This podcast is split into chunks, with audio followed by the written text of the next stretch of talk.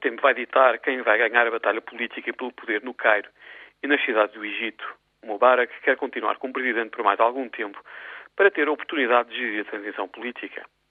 O líder egípcio acha que sem a polícia nas ruas, filas muito grandes para comprar pão para mais de uma semana, a subida dos preços dos cereais e muita gente sem receber os seus ordenados, que a maioria dos egípcios vai acabar por preferir a estabilidade à instabilidade e ao caos. É esta a sua aposta.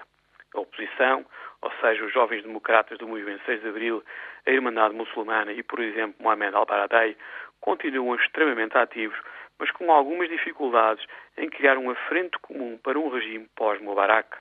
Os setores mais pobres da população ainda não parecem ter juntado a sua voz à dos manifestantes que vemos nas televisões.